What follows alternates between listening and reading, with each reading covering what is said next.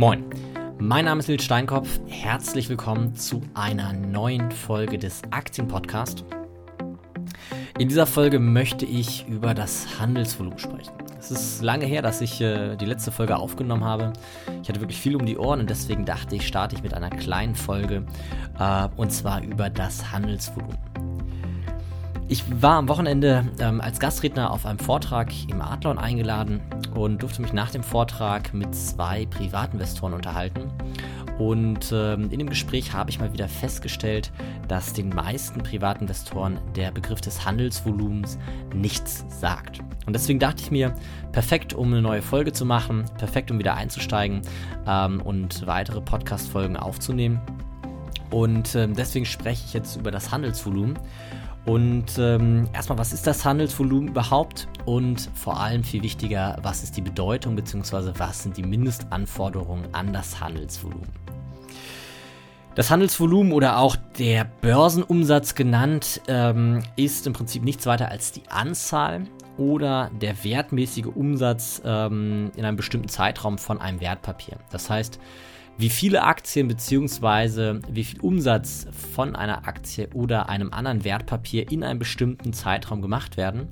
Ähm, es muss nicht nur ein Wertpapier sein, es kann auch ein ganzer Markt betrachtet werden. Man kann zum Beispiel auch das Handelsvolumen der Frankfurter Börse betrachten, das Handelsvolumen in Deutschland betrachten oder aber auch das Handelsvolumen der USA bzw. ähm, der New York Stock Exchange. Ähm, das heißt, das Handelsvolumen ähm, bestimmt erstmal nur, ähm, ist erstmal nur eine Kenngröße, die bestimmt, wie viel von einer Aktie oder von äh, Wertpapieren gehandelt wird. Und das kann man eben messen in einer Anzahl oder in einem Umsatz, das heißt einen wertmäßigen Umsatz in Euro oder in Dollar. Und ähm, das ist im Prinzip erstmal das Handelsvolumen ganz, Volumen ganz allgemein. Jetzt ist wichtig zu verstehen, dass das Handelsvolumen ähm, eine gewisse Bedeutung hat.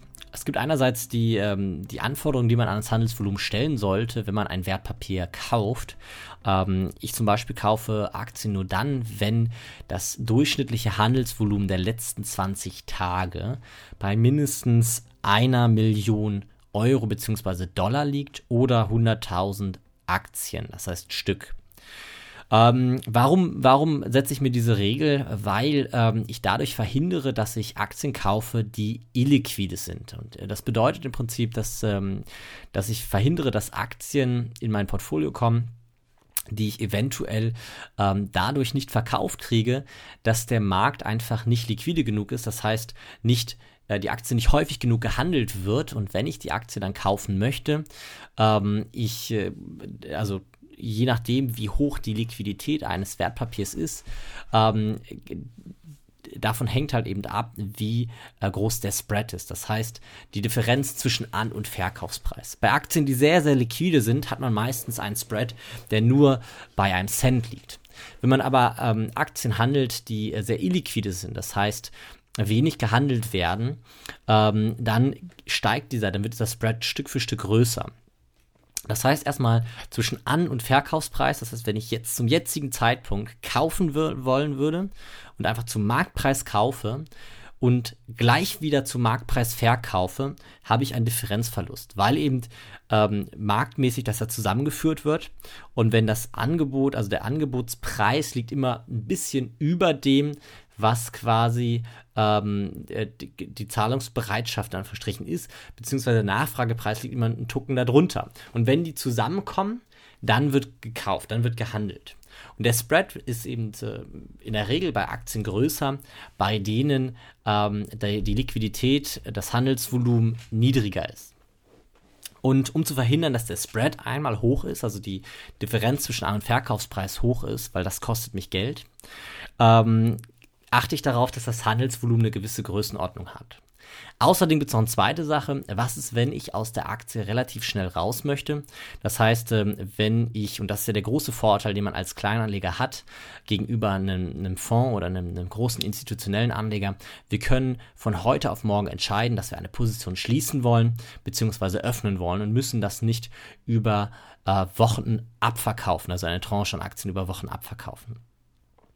Und deswegen ähm, gucke ich auf das Handelsvolumen, weil wenn die Liquidität einer Aktie zu niedrig ist, dann habe ich diesen Vorteil wieder nicht. Dann ist es nämlich so, dass wenn ich verkaufen möchte, also wenn zum Beispiel die Kurse anfangen stark zu fallen, weil die Nachrichten schlecht sind und die Liquidität der Aktie sehr, sehr schlecht ist, dann gibt es quasi auf die, auf die Angebotsseite nur eine sehr geringe Nachfrageseite und ähm, mein Verkauf wird nicht aufgefangen vom Markt. Das heißt, ähm, er wird wahrscheinlich nicht ausgeführt oder nicht schnell genug ausgeführt, sondern nur mit sehr, sehr großem Verlust. Und das ist der Grund, warum die Liquidität ähm, einer Aktie ähm, ein gewisses Maß haben sollte. Und die kann man über das Handelsvolumen bestimmen dass man im Prinzip sagen kann, okay, das durchschnittliche Handelsvolumen der letzten 20 Tage liegt bei mindestens 100.000 Stück oder einer Million Euro bzw. Dollar Börsenumsatz. Und damit verhindere ich, Aktien in meinem Portfolio zu haben, die eine zu geringe äh, Liquidität haben. Das ist zumindest Anforderung. Ähm, die gelten, die sind erstmal für Privatanleger gültig, ähm, ich sag mal bis zu einem gewissen Vermögen, wo die Einzelposition jetzt die 50 oder 100.000 Euro nicht überschreitet, kann man mit der Größenordnung arbeiten. Danach sollte man die Größenordnung eventuell ein bisschen erhöhen. Das heißt, nur noch Aktien betrachten, die eben dementsprechend maximal 5%, also wo meine Position, meine, meine Wunschposition maximal 5% des täglichen Handelsvolumens ähm, einnimmt. Genau. Ähm, außerdem hat das Handelsvolumen aber noch eine zweite Funktion, beziehungsweise ähm, eine Signalwirkung als Indikator. Das heißt, Handelsvolumen kann auch noch genutzt werden, um ähm, einer Bewegung einen gewissen Wert zuzumessen.